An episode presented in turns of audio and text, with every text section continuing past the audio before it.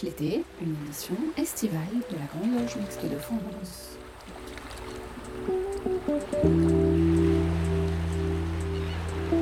Bonjour à tous, bienvenue dans cette 53e édition de Pierre de Touche, l'émission hebdomadaire de la Grande Loge Mixte de France. Alors Pierre de Touche a pris ses quartiers d'été. Au programme ce dimanche, deux nouvelles chroniques, des chroniques revisitées, mais aussi une playlist estivale. Ainsi, pendant huit semaines, Pierre de Touche l'été vous accompagnera le dimanche matin. Et alors ce dimanche au programme, beaucoup de franc-maçonnerie, mais aussi des réflexions autour de la fraternité, de la pandémie, des recensions d'ouvrages. Nous parlerons aussi beaucoup de questions internationales et euh, d'Olympe de Gouges. Nous sommes ensemble pour une heure et vous écoutez Pierre de Touche l'été.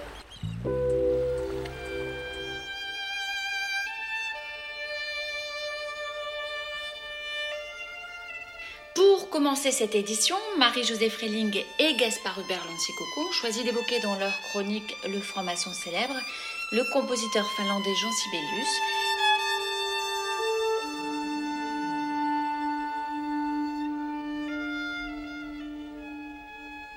Bonjour à tous. Jean Sibelius. Nombreux sont encore aujourd'hui des spécialistes de musique classique à être fascinés par l'impression que donne toujours le compositeur finlandais Jean Sibelius d'avoir vécu plusieurs vies. Tant son parcours a été riche de rencontres et de voyages. Très admiré à travers le monde, et révéré comme une icône en Finlande, son pays natal. Nous n'allons pas faire à Pierre de Touche l'économie d'une chronique le concernant.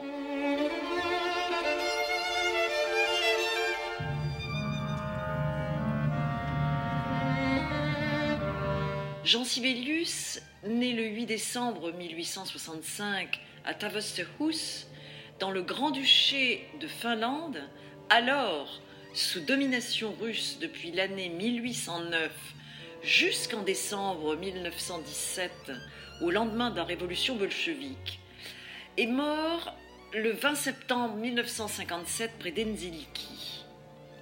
Il est élevé dans un environnement féminin. La seule influence masculine venant de son oncle, le violoniste amateur Ferdinand Sibelius.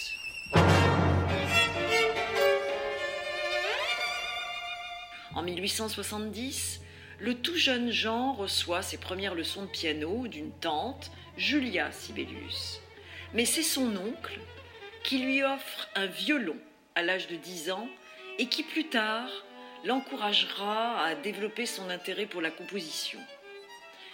Pour Jean Sibelius, l'oncle Ferdinand a non seulement pris le rôle d'un père, mais d'un conseiller musical. La découverte de cet instrument l'inspirera pour la composition d'un célèbre concerto et de nombreuses pièces avec orchestre. Mais à cet âge encore tendre, il écrit au piano sa première œuvre, Goutte d'eau.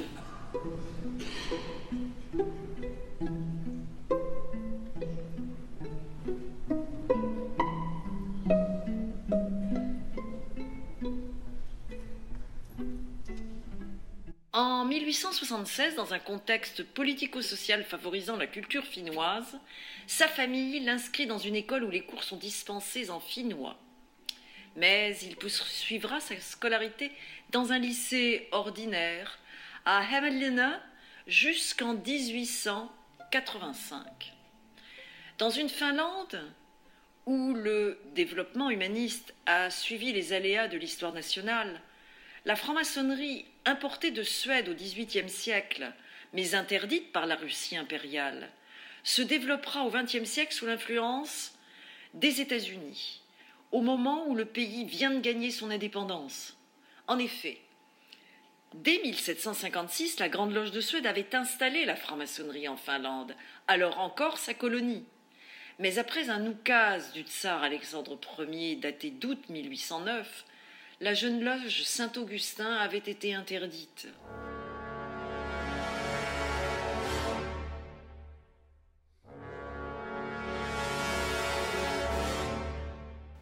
il faudra attendre plus d'un siècle avant qu'elle ne soit réintroduite officiellement. C'est ainsi que le 22 août 1922, Jean Sibelius, le plus grand compositeur vivant de Finlande et authentique héros du nationalisme anti-russe, est initié franc-maçon à l'âge de 57 ans.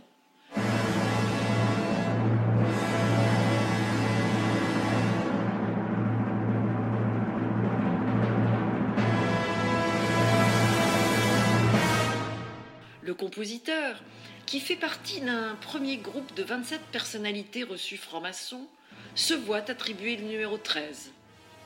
Un frère finlandais installé aux États-Unis, chargé de prononcer le texte du rituel d'initiation, s'adressera d'ailleurs au musicien personnellement pour lui commander une composition originale de sensibilité finlandaise destinée à la loge Suomilossi numéro 1, loge finlandaise émanant de la Grande Loge de l'État de New York et redevable à des Finlandaises émigrées outre-Atlantique d'actions remarquables. L'intronisation dirigée par le grand maître de la loge de New York, Arthur Sir Tompkins, se déroula de 10 heures du matin à 7 heures du soir. De la commande musicale résultera une marche funèbre presque achevé en avril 1923 et vite oublié.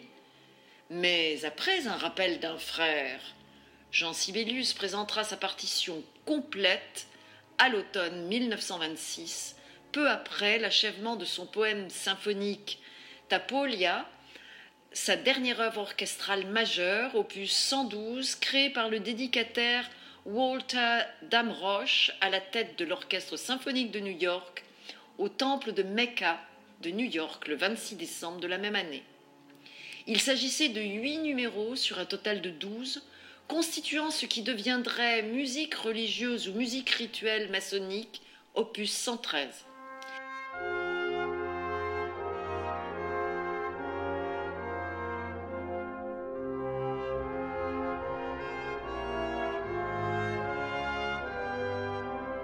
Cette composition restera sa dernière grande œuvre achevée. Elle est considérée par les connaisseurs à la fois comme le trésor de la franc-maçonnerie finlandaise et l'une de ses pièces les plus énigmatiques.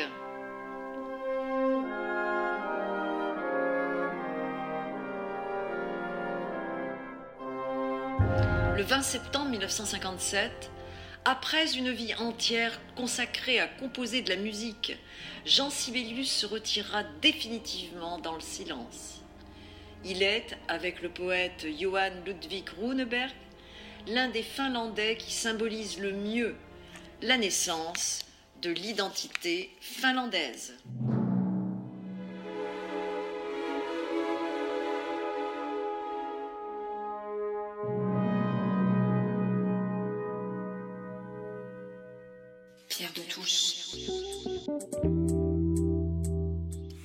Donzel, nous avons rencontré cette semaine Anne-Françoise, qui est une sœur de la Grande Loge Mixte de France, qui est vénérable maître de la loge Lusankia à Pesnas, une loge qui a rejoint la GLMF il y a peu de temps et qui a aménagé ses travaux. Écoutons ce témoignage intéressant qui montre encore une fois la richesse des expériences et des profils maçonniques.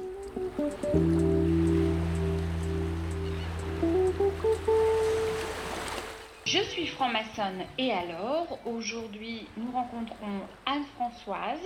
Bonjour Anne-Françoise. Bonjour. Donc vous êtes vénérable maître de la loge euh, Lusankia, euh, qui est une nouvelle loge de la Grande Loge Mixte de France à Pesnas. Anne-Françoise, euh, les sœurs et les frères de votre loge ont choisi de rejoindre la Grande Loge Mixte de France. Pourquoi ce choix? Notre choix était motivé euh, notamment par rapport à la mixité. Pour nous, c'est quelque chose d'extrêmement important. Euh, nous estimons que francs-maçons, euh, ce sont des hommes et des femmes. Nous faisons tous partie de l'humanité. Donc, dans les loges mixtes, il n'y en avait pas énormément. Et euh, la Grande Loge Mixte de France nous semblait, de par les frères et les sœurs qu'on côtoyait déjà avant, euh, une loge qui exerçait la mixité dans, toute, sa, grandeur. le deuxième élément qui nous a fait choisir la Grande Loge Miss de France, c'est aussi son fonctionnement, qui n'est pas un fonctionnement pyramidal, mais qui est un fonctionnement démocratique euh, et euh, qui euh, laisse les loges libres avec des francs-maçons libres. C'était pour nous essentiel.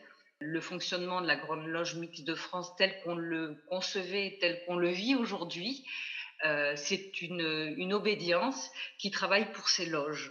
Et c'est extrêmement important que les francs-maçons puissent avoir une obédience qui, a le souci de ces loges. Et c'est le dernier motif qui nous a fait euh, choisir euh, la Grande Loge Mixte de France.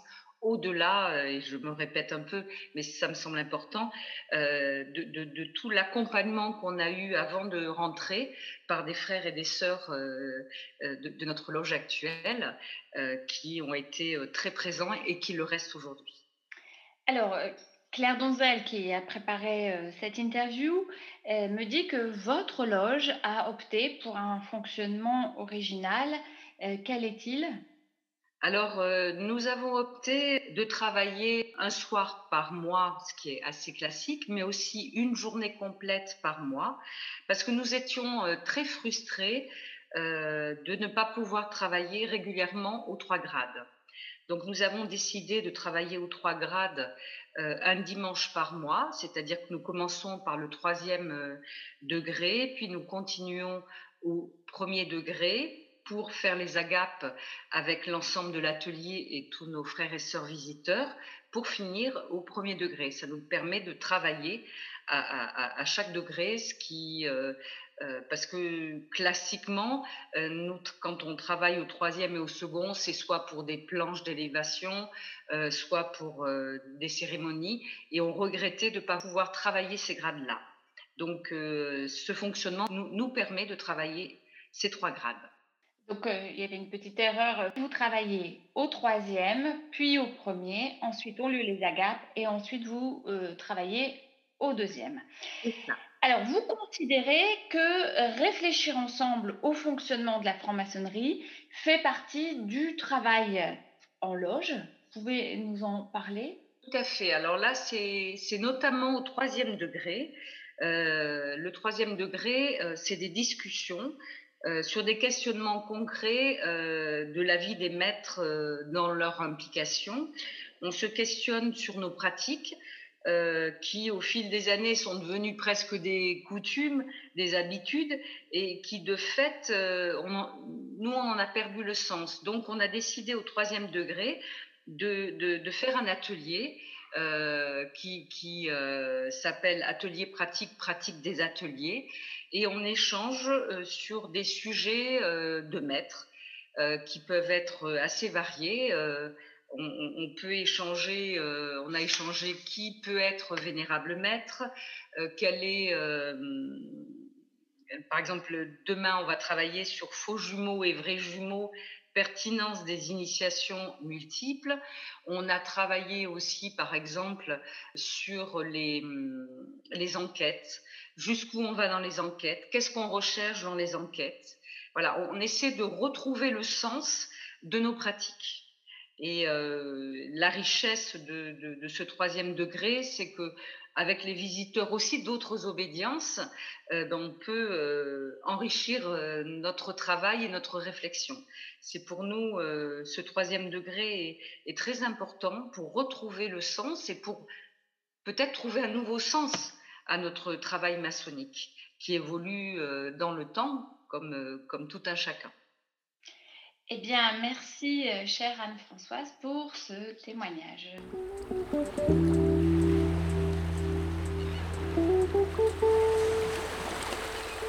Dans un monde divisé, soumis au règne de l'affidence et de l'immédiateté, rappeler l'importance de la fraternité peut sembler quelque peu décalé aux yeux de certains. Et pourtant, celle-ci représente l'un des engagements qui fondent notre démarche maçonnique, animant tous les instants de notre parcours, la persistance du racisme, sous bien des formes, nous interpelle sans cesse. Mais la fraternité ne constitue-t-elle pas la réponse la plus cinglante à lui opposer? Ce thème euh, abordé lors d'une émission en juin dernier, avait fait l'objet d'une chronique d'Alain Vordonis, Le défi de la fraternité, que nous vous proposons de réentendre aujourd'hui. Alors que les effets dévastateurs de la Covid-19 tendent peu à peu à s'estomper, une nouvelle pandémie réapparaît, bien plus ancienne et aux causes encore plus profondes, celle du racisme que met en lumière la mort de George Floyd aux États-Unis d'Amérique. Tout comme le coronavirus, ce nouvel épisode d'un mal qui n'en finit pas de nous atteindre n'épargne aucun pays et paraît de plus en plus insupportable aux yeux des citoyens des grandes nations démocratiques comme de tous ceux qui souffrent en silence là où ce fléau est devenu synonyme d'un quotidien étouffant. Black Lives Matter, scande-t-on sur les avenues des grandes villes américaines, c'est-à-dire la vie des Noirs compte, rappelant à la face du monde que le rêve de Martin Luther King est encore loin d'être réalité. Et pourtant, la lutte contre toutes les formes de discrimination est devenue depuis plusieurs décennies un combat quasi planétaire, mobilisant les énergies d'une large partie du corps social, des intellectuels, des artistes, des associations et groupements de tous ordres présents sur le terrain et bien sûr des représentants politiques dont la responsabilité est très grande en la matière, même si elle concerne aussi les citoyens que nous sommes. La tâche est donc, nous le savons, immense, et le combat contre le racisme sous toutes ses formes, un travail de tous les instants. Comme pour l'égalité évoquée lors d'une précédente chronique, il ne manque pas de personnes ici ou là pour regretter l'inclinaison raciste de tel ou tel, avec pour bon nombre une dose de sincérité, mais sans toutefois remédier par son propre comportement ou le courage qu'implique souvent la dénonciation d'actes racistes à ce qui fonde réellement ses attitudes. En qualité de franc-maçon et de franc-maçonne, nous savons combien il est essentiel de parvenir à nommer les choses, c'est-à-dire à chercher à en saisir le sens, afin d'être ensuite en mesure d'agir en profondeur, dans et hors du temple. Nous avons ainsi appris à dépasser, au prix d'efforts sur notre moi si pesant, passion et certitude qui encombrent notre esprit. Nous nous sommes astreints à gagner de nouveaux espaces de liberté intérieure, rassemblant nos forces afin de porter à l'extérieur et au plus haut niveau les valeurs de liberté, d'égalité, mais aussi de fraternité qui nous ont été transmises. Est-ce à dire que les francs-maçons auraient à eux seuls la solution à tout cela? Ce serait parfaitement présomptueux de le penser. Mais cependant, ils ne doivent pas se priver de scander à leur tour tout ce que la fraternité peut apporter au débat, véritable préalable à toute action, à toute résolution, à tout engagement ultérieur. Car si chacun connaît la fraternité de sang, quand bien même celle-ci n'a pas toujours été exempte à travers l'histoire de l'humanité des pires turpitudes, souvenons-nous du fratricide combat de Caïn contre son frère Abel, la fraternité que l'on pourrait qualifier de choisie ou d'engagée relève d'un autre niveau de conscience, une sorte de fraternité en creux pour qui on ignore le sens, là où nous entendons la fraternité maçonnique. La fraternité n'est assurément pas innée et n'existe que par le libre choix de nos consciences. L'essence même de la fraternité réside avant tout dans la relation et l'attention portée à l'autre, à la fois pareil et singulier. Mais allons encore un peu plus loin, en rappelant que la fraternité se fait aussi amour. On parle alors de philéa, mais surtout d'agapé, et c'est probablement là que réside l'une des clés indispensables à l'ouverture des cœurs et des esprits.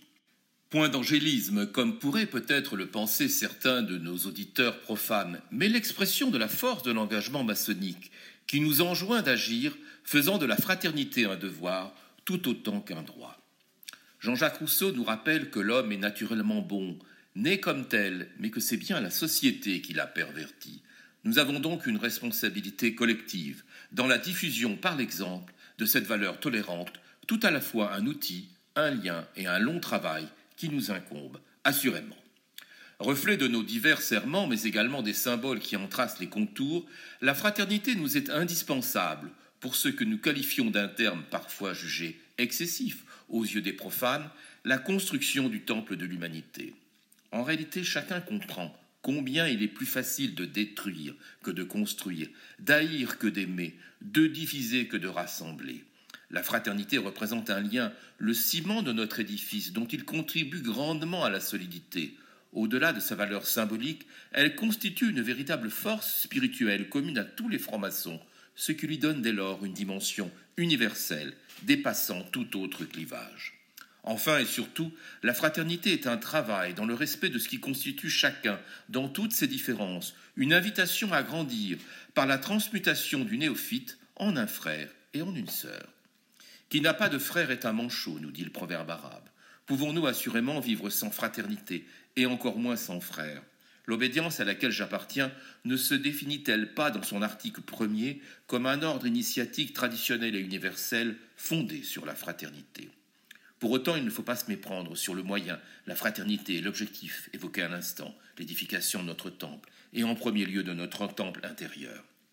Le concept de fraternité nous renvoie ainsi en permanence à notre propre parcours. Face aux atrocités et aux flagrants délits d'inhumanité constatés partout à travers le monde, à l'abandon de la promesse républicaine reprochée par certains dans notre propre pays, tout cela n'est-il qu'utopie? Notre aspiration universelle à la fraternité ne serait-elle qu'imaginaire et parfaitement inaccessible Et tous nos efforts ici décrits vains? C'est oublier que l'utopie est un bien nécessaire.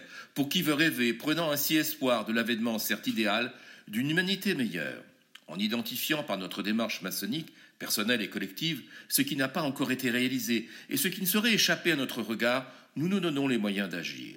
La fraternité est peut-être quelque part un jeu de miroir où l'on se voit dans les yeux de l'autre, chacun cherchant à se deviner à travers l'autre. Elle traverse ainsi notre vie et nous nous efforçons d'y accéder par un ensemble de marches de pas, pourrait-on dire également. Laissons, pour conclure ce propos, le dernier mot à Martin Luther King, qui disait de la fraternité Nous devons apprendre à vivre ensemble comme des frères, sinon nous mourrons ensemble comme des idiots.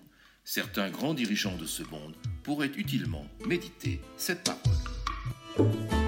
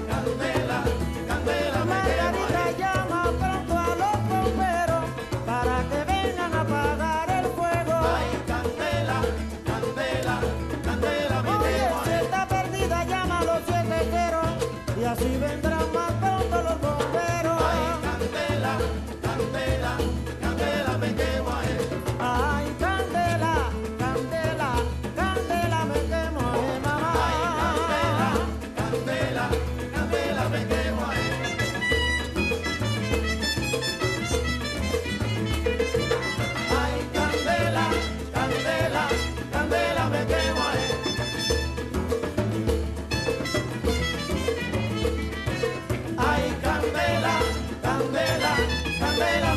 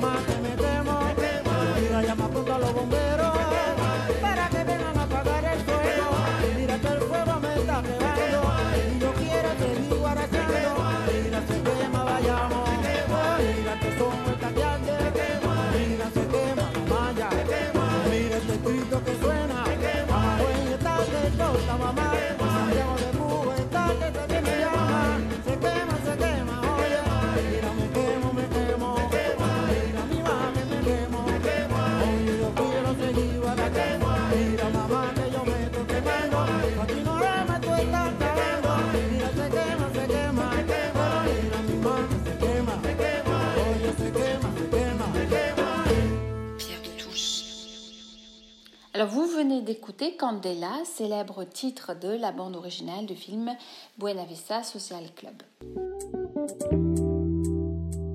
Place maintenant à la chronique Psychophilo de Michel Baron, troisième opus d'une série consacrée à un personnage de l'histoire de France à laquelle la GLMF est particulièrement attachée, Olympe de Gouges. Homme, es-tu capable d'être juste? C'est une femme qui t'en fait la question. Tu n'ôteras pas du moins ce droit. Dis-moi, qui t'a donné le souverain empire d'opprimer mon sexe? Ta force Tes talents Observe le Créateur dans sa sagesse. Parcours la nature dans toute sa grandeur, dont tu sembles vouloir te rapprocher, et donne, si tu l'oses, l'exemple de cet empire tyrannique. Remonte aux animaux, consulte les éléments, étudie les végétaux, jette enfin un coup d'œil sur toutes les modifications de la matière organisée et rends-toi à l'évidence. Cherche, fouille et distingue, si tu le peux, les sexes dans l'administration de la nature. Partout, tu les trouveras confondus. Partout, ils coopèrent dans un ensemble harmonieux à ce chef-d'œuvre immortel. L'homme seul s'est fagoté un principe de cette exception. Bizarre, aveugle, boursouflé de science et dégénéré dans ce siècle de lumière et de sagacité. Dans l'ignorance la plus crasse, il veut commander en despote sur un sexe qui a reçu toutes les facultés intellectuelles.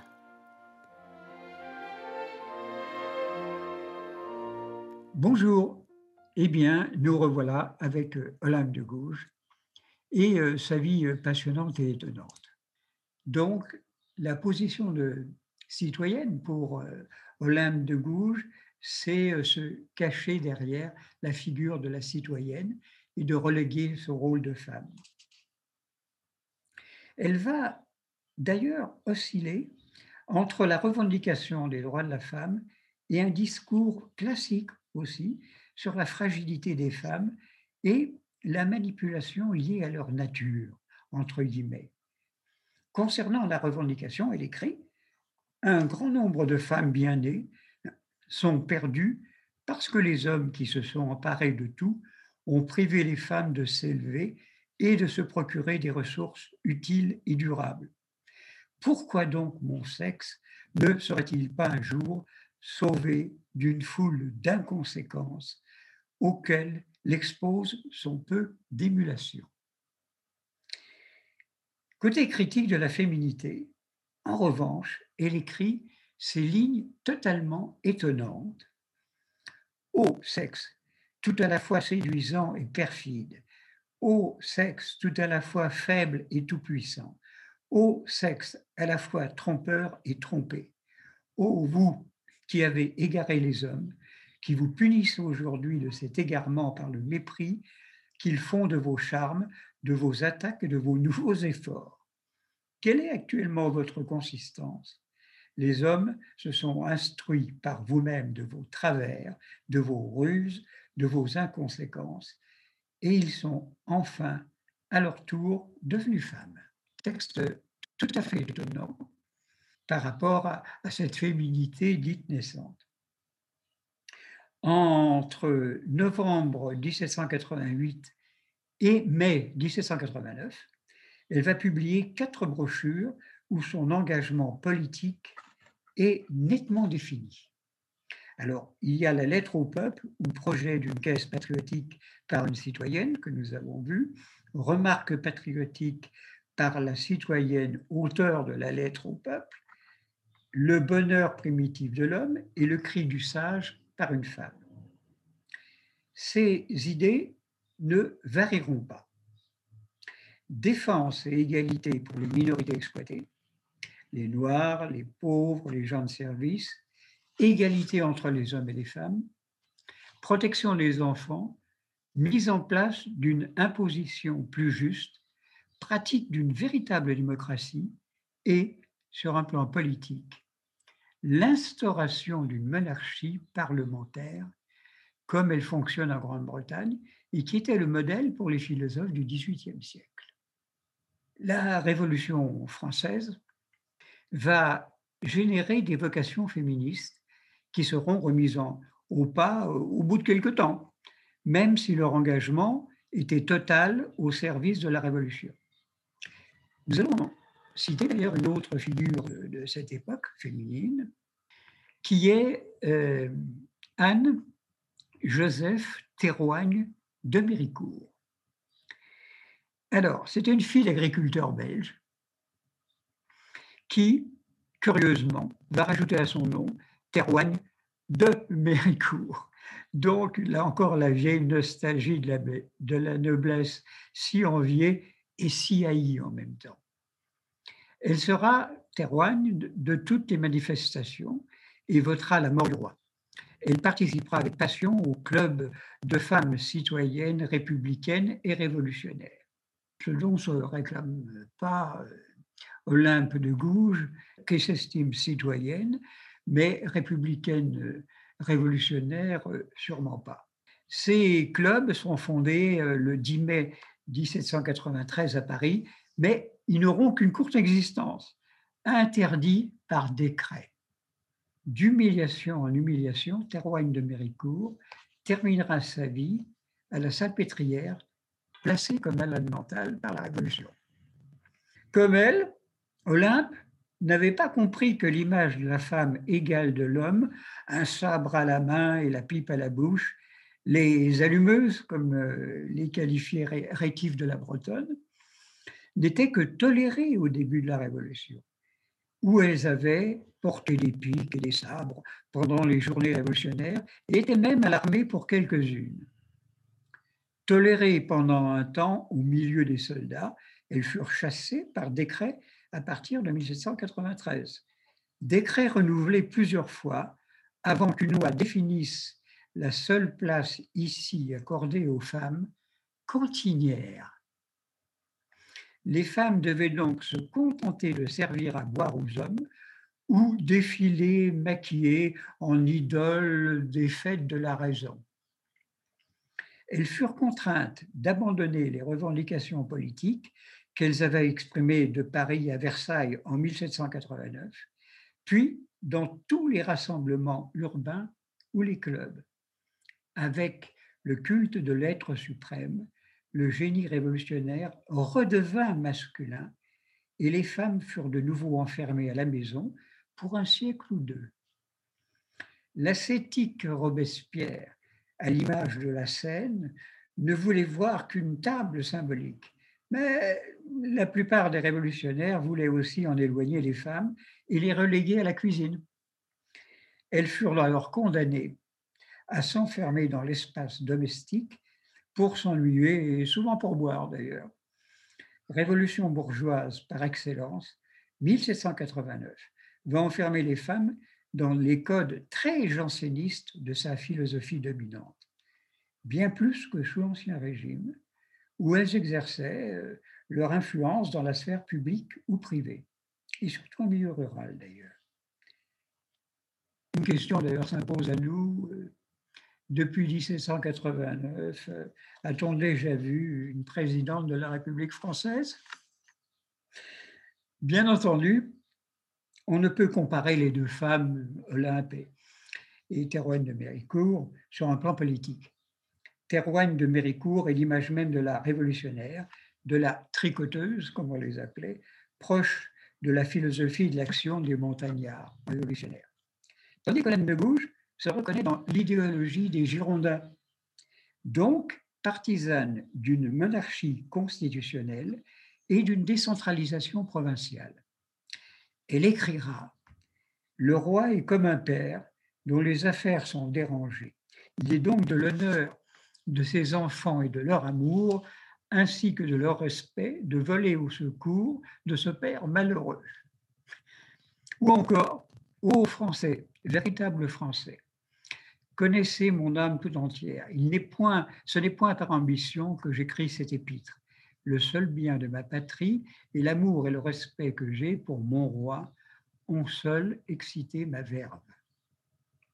Eh bien, nous laisserons euh, Olympe pour aujourd'hui et nous la reprendrons dans le courant de, de son existence et de ses idées à notre prochaine émission.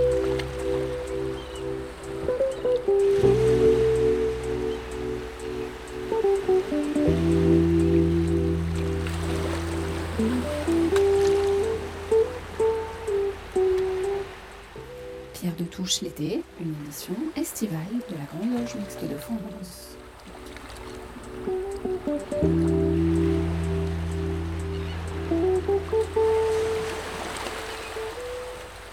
Et maintenant, écoutons le deuxième opus de la série de Pierre consacré au dernier ouvrage de euh, Gilles Kepel, Le prophète et la pandémie. Aujourd'hui, il est question des nouvelles formes du djihad. Le prophète et la pandémie, Gilles Keppel, chez Gallimard 2021, deuxième volet. La méthode employée par Gilles Keppel pour écrire cet ouvrage récent, Le prophète et la pandémie, est neuve et originale. En s'appuyant quotidiennement sur les dépêches et les analyses du site Al-Monitor, Keppel écrit à chaud, au fur et à mesure de l'événement, au lieu de mener, comme d'habitude, dit-il, une écriture à distance avec le recul de l'universitaire. Keppel insiste sur l'écart des tâches du journaliste et de l'universitaire. Le journaliste rend compte des faits au fur et à mesure, tandis que le chercheur analyse en plaçant l'événement dans le long terme. Ici, la nouvelle, entre guillemets, la nouvelle méthode Keppel s'appuie sur les faits pour élaborer l'analyse tant l'événement est d'importance. Nous le disions en première partie de ce propos, il s'agit bien d'un retournement historique au Proche-Orient et partant dans le monde. Le retournement d'alliance dans cette zone va opposer l'alliance d'Abraham, c'est-à-dire les USA, Israël, les Émirats arabes unis, le Soudan et bien sûr l'Égypte, plus le Maroc et bientôt encore l'Arabie saoudite. L'alliance d'Abraham s'oppose donc à la triplice des frères musulmans de la Turquie et de l'Iran, sans oublier la Russie et la Chine, voire le Qatar. Les Émirats arabes unis et l'Arabie saoudite anticipent en vérité la fin de la rente pétrolière de situation et, effrayés par l'arrivée d'un Iran nucléarisé, entendent se tourner vers une économie de créativité et de nouvelles technologies, qui donc dans le coin, mieux qu'Israël, qui est la Startup Nation, poussée par les USA, pourrait les accompagner dans cette double mutation. Voici donc la transformation historique à l'œuvre. La pandémie joue son rôle, tandis que l'Arabie saoudite applique avec rigueur les plus grandes précautions contre le coronavirus lors des pèlerinages de la Mecque, la Turquie et l'Iran, de leur côté, acceptent des foules de pèlerins L'une, la Turquie, au moment de la réislamisation de Sainte Sophie, qui a eu lieu le 24 juillet dernier. L'autre, au moment des pèlerinages au tombeau des saints du schisme, avec les risques majeurs que l'on connaît. Un dernier mot de rappel, les forages pétroliers en Méditerranée attisent les envies de la Turquie face à la Grèce, au Liban et à Israël. La Turquie, encore elle, discrètement encouragé par Trump quand il était président, maîtrise les deux routes de l'immigration vers l'Europe, celle de la Libye et celle des Balkans. C'est ici le deuxième volet de l'ouvrage de Keppel. Les migrations, qu'elles viennent de Syrie, du Pakistan, ou plutôt de Tunisie et d'Algérie, constituent un vivier majeur des groupes terroristes en Europe, tout particulièrement en France. Tous les attentats de ces dernières années le prouvent. La France, surtout, mais aussi l'Autriche, pour d'autres raisons historiques, constituent des cibles de choix pour l'islam, pour l'islam politique.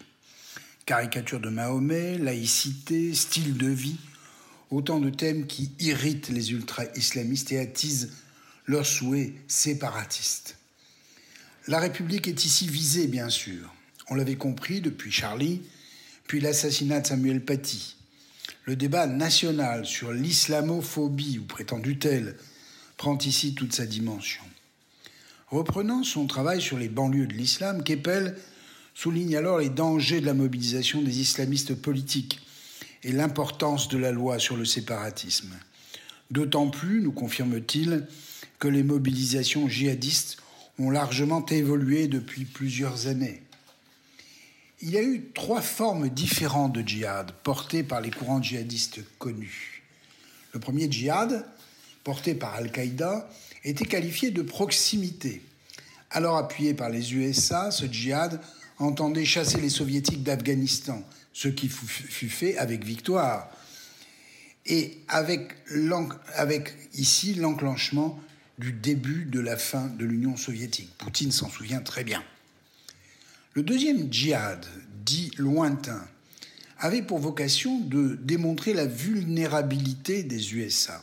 Le 11 septembre fit cette preuve, mettant Al-Qaïda au cœur de l'offensive. On en sait aussi les conséquences avec l'invasion de l'Afghanistan, puis celle de l'Irak. Le troisième djihad, que Keppel qualifie d'atmosphère à la suite de Bruno Latour. Le troisième djihad est celui qui se passe sous nos yeux. Il y a d'un côté des entrepreneurs de colère qui attisent les foules, mais surtout les djihadistes et les candidats au meurtre eux-mêmes. Qui sont-ils? Plutôt jeunes, issus des banlieues françaises ou fraîchement immigrés, c'est-à-dire totalement indétectables et capables d'agir de leur seule initiative, ce qui fut le cas avec Samuel Paty ou le dernier attentat anti-Charlie. Jaillit de nulle part, ces djihadistes s'appuient sur la colère des masses musulmanes et la rancœur des banlieusards dont ils ont envie de se faire reconnaître. Bref, ce sont des bombes humaines. Pour conclure son propos, Keppel fustige les services de l'administration française. Ainsi, le discours d'Emmanuel Macron sur le séparatisme fait au Murau n'a-t-il pas été traduit en arabe?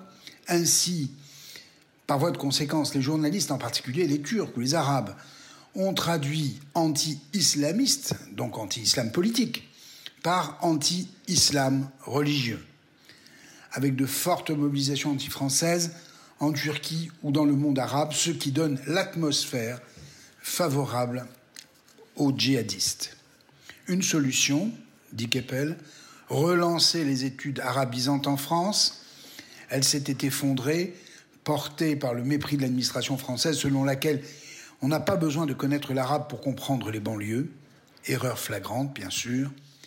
Merci donc à Gilles Keppel d'éclairer notre lanterne sur les changements historiques en cours, du Proche-Orient jusqu'à nos portes.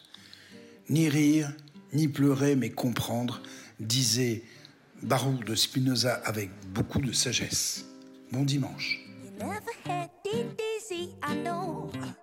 But I still remember you and what we used to say so. I say this is my song for you, my friend. You can only see that I can hardly let things go. No, oh yeah.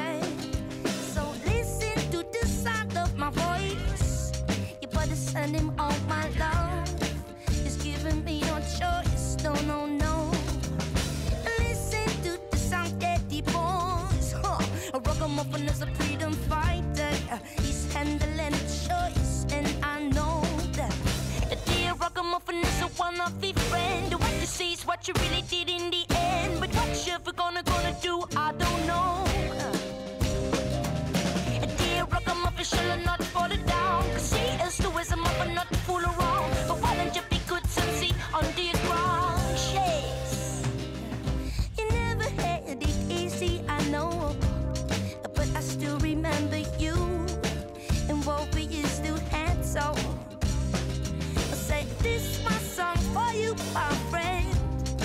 can only see that I will never forget. Yeah, yes. Oh, whoa, whoa, oh, yeah.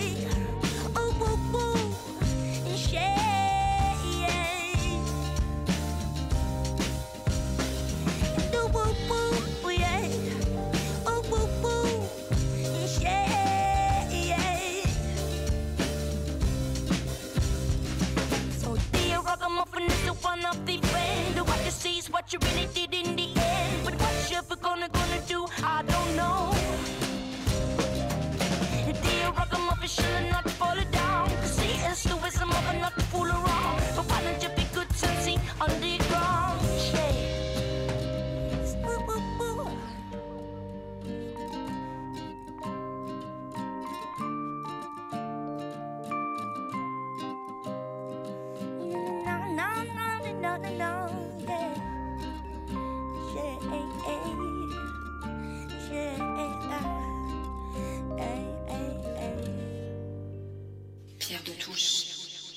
Achou a interprété Muffin.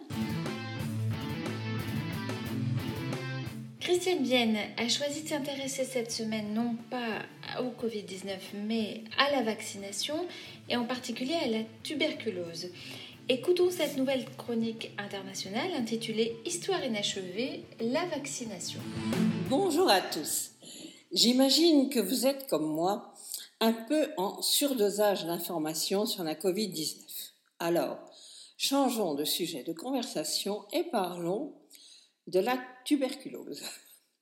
Une épidémie pouvant en occulter une autre, il n'est pas inutile de nous rappeler que des maux qui touchent l'humanité L'un des plus meurtriers est celui de la tuberculose. Il arrive que l'on ne s'intéresse qu'aux maux qui nous touchent et que l'on oublie que le monde s'étend bien au-delà de la France, voire de l'Europe. La tuberculose est l'une des dix premières causes de mortalité dans le monde selon l'OMS. Cette maladie pulmonaire est provoquée par le bacille tuberculeux, appelé scientifiquement Mycobacterium tuberculosis, qui touche le plus souvent les poumons. Elle se transmet d'une personne à l'autre par voie aérienne. Quand une personne ayant une tuberculose pulmonaire tousse, éternue ou crache, elle projette des bacilles tuberculeux dans l'air. Il suffit d'en inhaler quelques-uns pour être infecté. La tuberculose reste un fléau implacable, dont le nombre de décès recensés en 2017 varie entre 1 et 6 millions ce qui en fait aujourd'hui la première cause de mortalité infectieuse. Elle touche plus particulièrement l'Afrique et l'Asie. Selon The Lancet, la revue scientifique médicale hebdomadaire britannique, je cite, bien que des progrès aient été réalisés dans la réduction du fardeau mondial de la tuberculose au cours des 25 dernières années, ils se sont produits à un rythme extrêmement lent. Ces experts en tuberculose proposent pour relever le défi de l'éradication, dans un quart de siècle, une réflexion critique qui serait menée sur les progrès réalisés à ce jour par les États et leurs partenaires financiers. Il est possible d'éradiquer la tuberculose d'ici à 25 ans avec une stratégie bien ciblée et des financements à la hauteur. Éradiquer la maladie est possible mais demande des, investissements plus soutenus en matière de diagnostic précoce et en recherche médicale. L'OMS constate que de 2000 à 2018, 54 millions de vies ont été sauvées de la maladie. La mortalité liée à la tuberculose a diminué d'un tiers au même moment, mais le nombre de nouveaux cas recensés chaque année, de l'ordre de 10 millions au niveau mondial, est jugé encore très élevé. L'espoir d'éradiquer la maladie est permis dans la mesure où la tuberculose peut être traitée, prévenue et guérie. Et la baisse rapide du nombre de décès causés par la tuberculose dans de nombreux pays au cours des dernières décennies est la preuve qu'il est possible de mettre fin à la pandémie, disent les experts. La prévention passe par la vaccination, mais ce n'est pas suffisant et les traitements existent bien, malgré qu'ils ne soient pas toujours disponibles pour la population. L'OMS estime qu'en 2016, un million d'enfants ont développé la tuberculose et 250 000 en sont morts. Il y a eu le plus grand nombre de cas en Asie, avec 45% des nouveaux cas, et ce continent est suivi de l'Afrique avec 25% des nouveaux cas. 87% des nouveaux cas se sont produits dans les 30 pays à, forte charge de la tuberculose.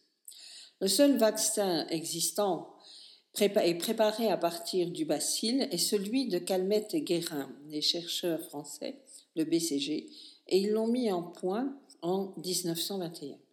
Il est d'une efficacité variable selon l'OMS, car depuis, des formes plus résistantes de la maladie ont fait jour au fur et à mesure des années.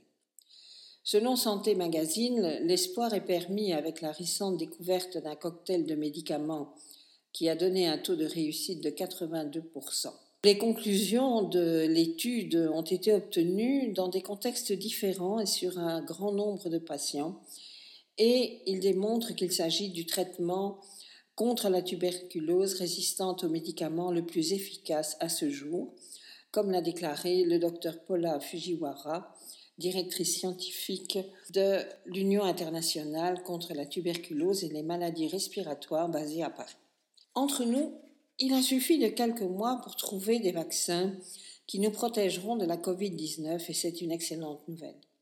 Cela ne doit pas occulter le fait que les moyens financiers considérables qui ont été consacrés ont donné un coup de frein aux campagnes de vaccination à la recherche sur de meilleurs traitements contre la tuberculose et surtout à leur diffusion auprès de la population. Loin de moi l'idée qu'il faut choisir entre la peste et le choléra, mais il faut bien éradiquer les deux. L'expérience acquise dans la lutte contre la Covid-19, qui est un virus et non pas une bactérie comme dans le cas de la tuberculose, mais la recherche sur un vaccin est tout de même très proche, cette recherche servira contre les futurs virus du même type, contre aussi les maladies infectieuses. Les enjeux politiques et financiers de la fabrication et la diffusion des vaccins sont considérables. Et peu importe qui les fabrique, s'ils sont efficaces et disponibles à toute la population mondiale. Mais si cette fois, nous ne sommes pas capables de générosité, nous montrerons une fois de plus, et peut-être une fois de trop, à nos pays partenaires dans les pays les moins favorisés financièrement, qu'ils ne peuvent compter que sur eux-mêmes et sur leurs alliés russes et chinois. Une occasion ratée, une de plus, et il sera, comme souvent, un peu hypocrite de considérer que le capitalisme des autres est vraiment moins éthique que le nôtre.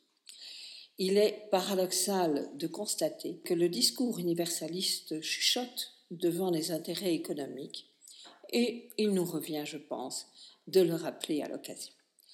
Excellente journée à tous, beau dimanche et à bientôt.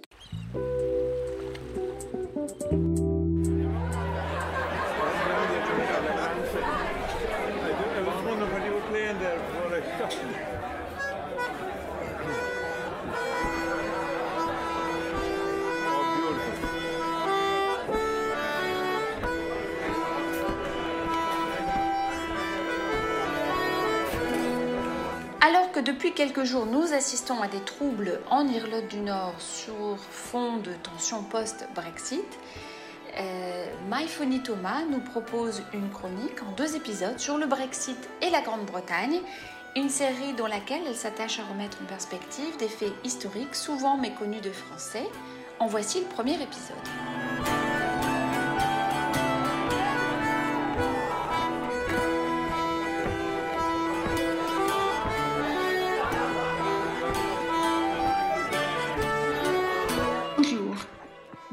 Brexit et la Grande-Bretagne. Comment expliquer le Brexit? Comment le comprendre? Qu'un pays, soi-disant une des plus vieilles démocraties du monde, se met une balle dans le pied, puis dans la main, et enfin à la tête, au nom de la souveraineté nationale. Cela nous laisse pantois. Nous allons essayer de décortiquer la situation en réexaminant ce qu'est la Grande-Bretagne, car depuis mon arrivée en France, je me suis rendu compte que les Français, tout en admirant la famille royale et ont tué leur propre famille royale, ne savent pas grand-chose du pays même.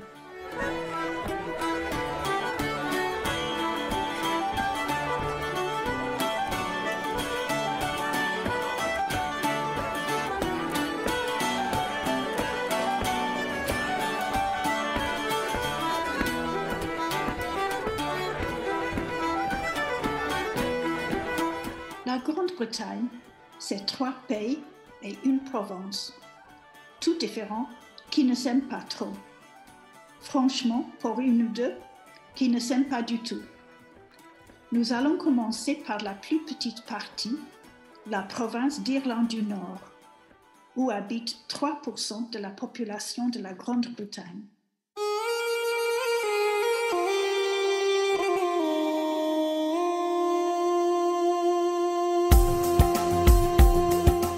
Cette province est l'ancien royaume de amputé de trois comtés.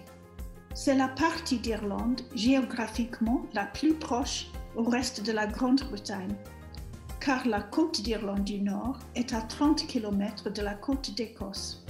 Donc, depuis des centaines d'années, il y a eu des liens étroits entre l'Écosse et l'Ulster.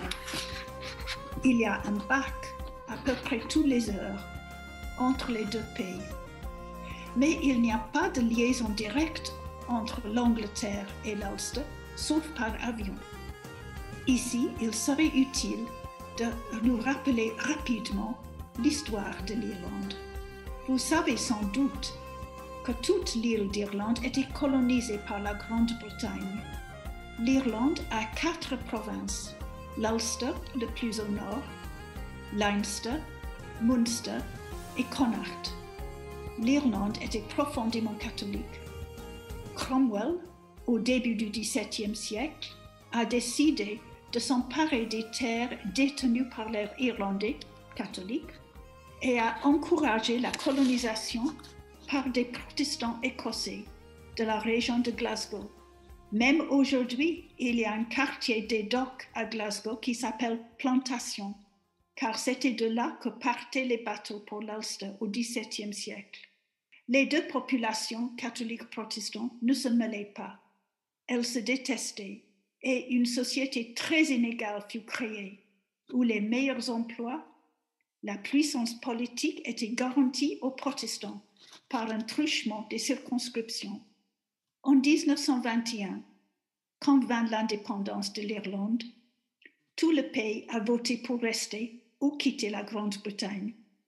Naturellement, toutes les parties où les catholiques étaient majoritaires voulaient leur indépendance. Six des neuf comtés d'Ulster ont voté de rester britanniques. Donc, cette partie d'Ulster est restée une partie intégrale de la Grande-Bretagne. L'Irlande avait autrefois une frontière entre l'Ulster et le reste d'Irlande. Cette frontière fut abolie dans l'accord du Vendredi Saint, the Good Friday Agreement, qui a mis fin à la guerre civile.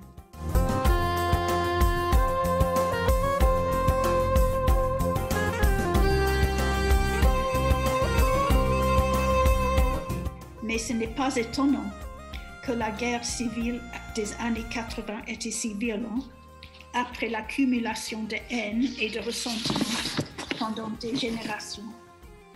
Vous voyez maintenant l'épine dans le pied du Brexit. Ulster reste britannique et hors l'Union européenne. Mais le reste de l'Irlande est une partie intégrale de l'Union européenne. Évidemment, il faut une frontière entre ces deux entités, mais une telle frontière est interdite par le Good Friday Agreement, l'accord du Vendredi Saint. Une des conséquences prévisibles était que cela allait ranimer les troubles de la guerre civile qui eut lieu avant cet accord. L'actualité, tragiquement, nous montre l'échec du Premier ministre britannique dans son jeu de poker sur la question d'Irlande. Et n'oublions pas que c'est 3% de la population de la Grande-Bretagne qui habite l'Irlande du Nord a voté pour rester dans l'Union européenne.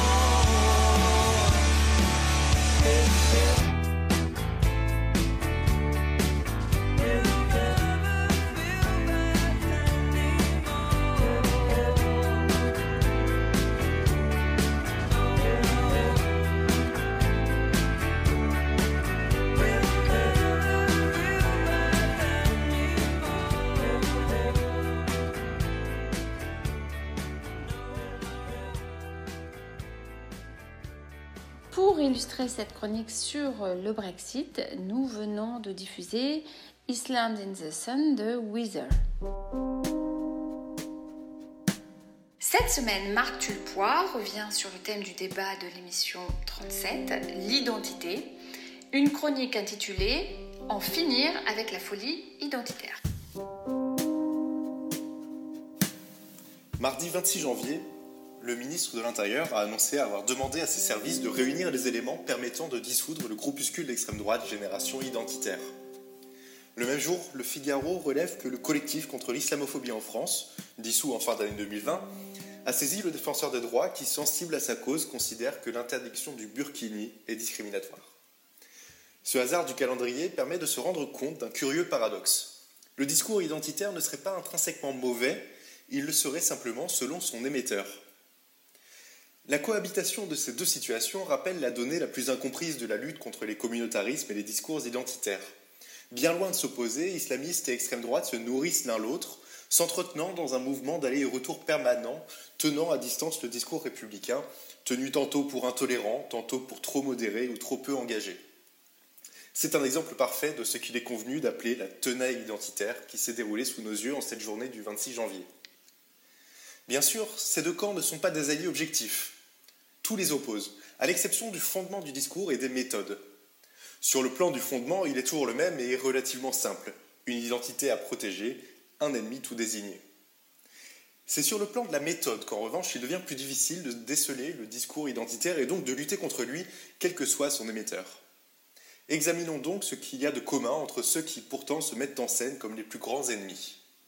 Le trait principal de ces mouvements est l'exploitation de l'actualité, puisqu'aujourd'hui, ce sont les chaînes d'infos en continu qui sont le principal vecteur de ce qu'il est devenu désuet d'appeler des idées. Chaque événement qui peut marquer les esprits est exploité à des fins identitaires. Un attentat, problème d'islamisation de la France. Un délinquant qui meurt en tentant d'échapper à la police, problème d'un fantasmé racisme systémique. Il serait fastidieux d'énumérer les cas tant ceux-ci sont nombreux.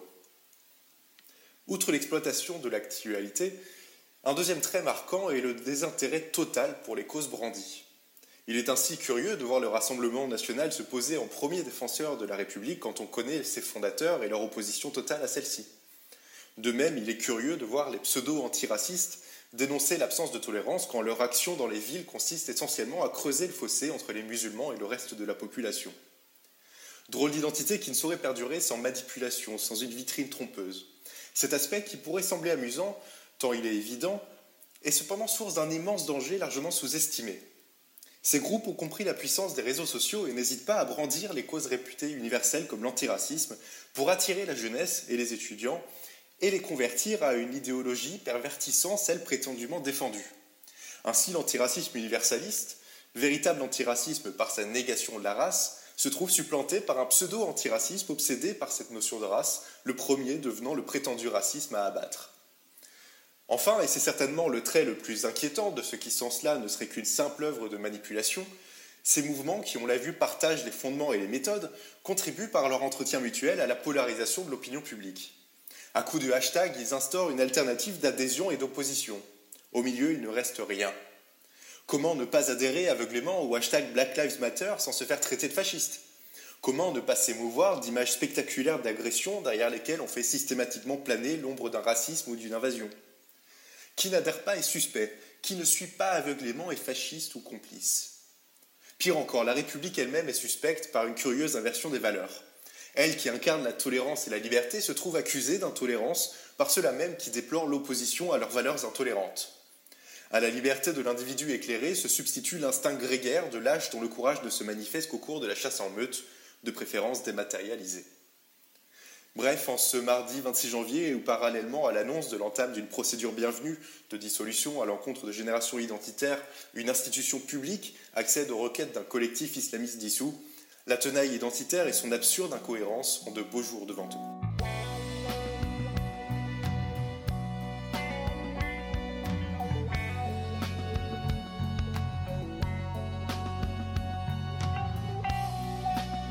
terminer cette émission, nouveau coup de cœur littéraire de Françoise Lacou. Elle propose euh, cette semaine une recension de l'ouvrage de la philosophe Corinne Pelluchon, ouvrage qui s'intitule Réparons le monde, humains, animaux, nature.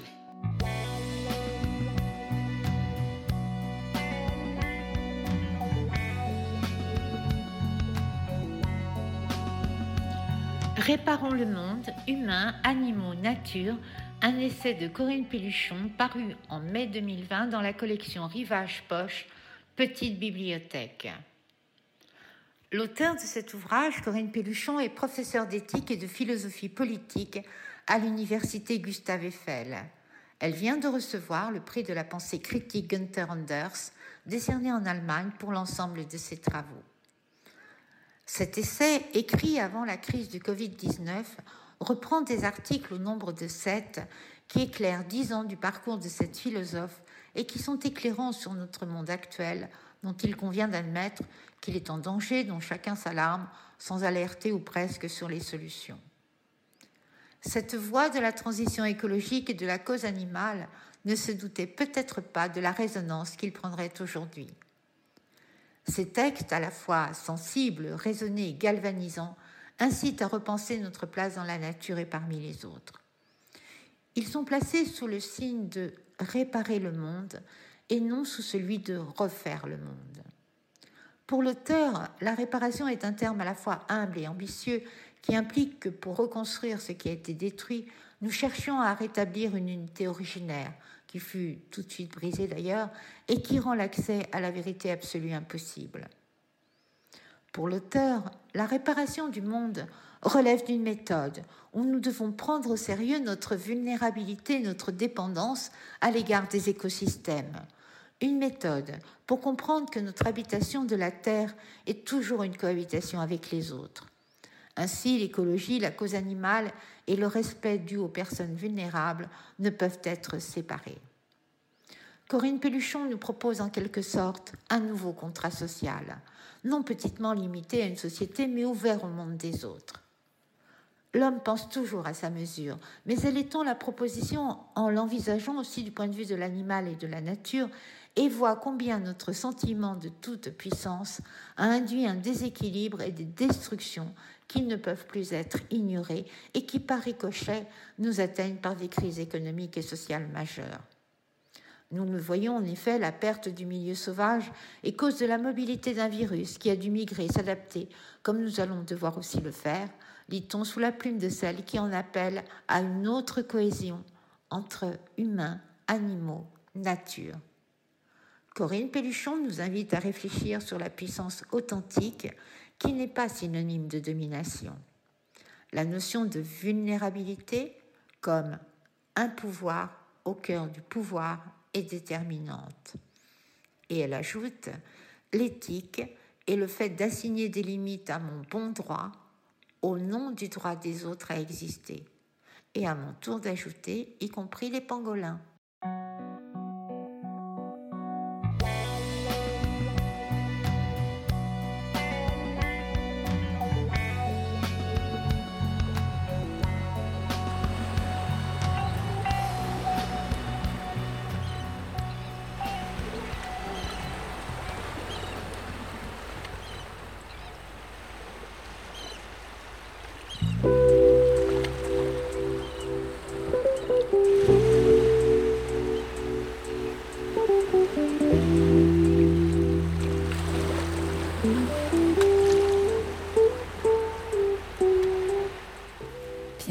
L'été, une édition estivale de la Grande Loge Mixte de France.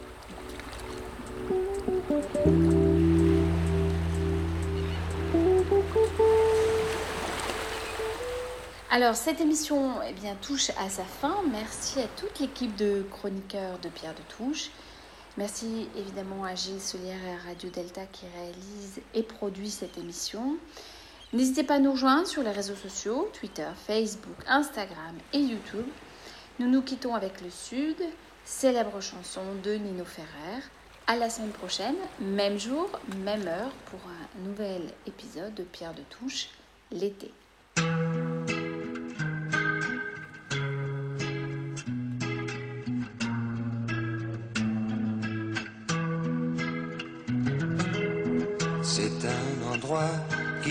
À la Louisiane, à l'Italie. Il y a du linge étendu sur la terrasse, et c'est joli.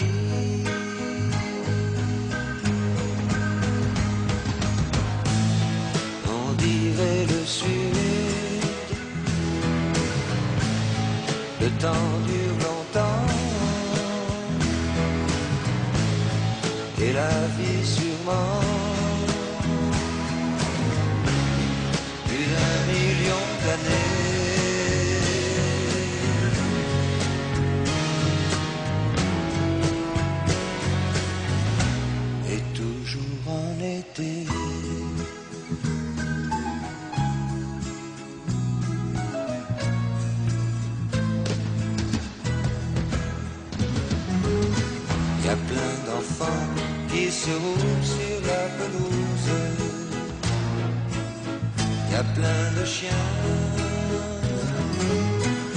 ramène un chat, une tortue, des poissons rouges. Il ne manque rien